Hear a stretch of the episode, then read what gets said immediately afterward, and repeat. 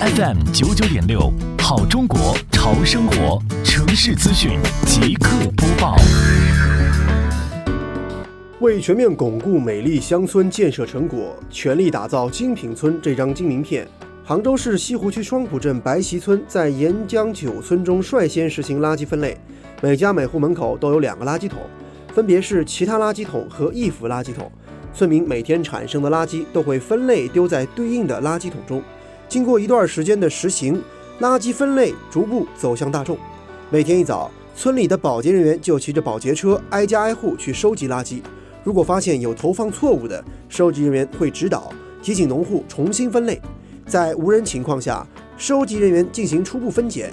当保洁人员将垃圾桶运到垃圾中转站之后，中转站的保洁人员会进行二次分拣。将遗漏的、错漏的垃圾再次分拣出来。郑师傅边分拣边说：“自己以前是做保洁员的，不懂得怎么分。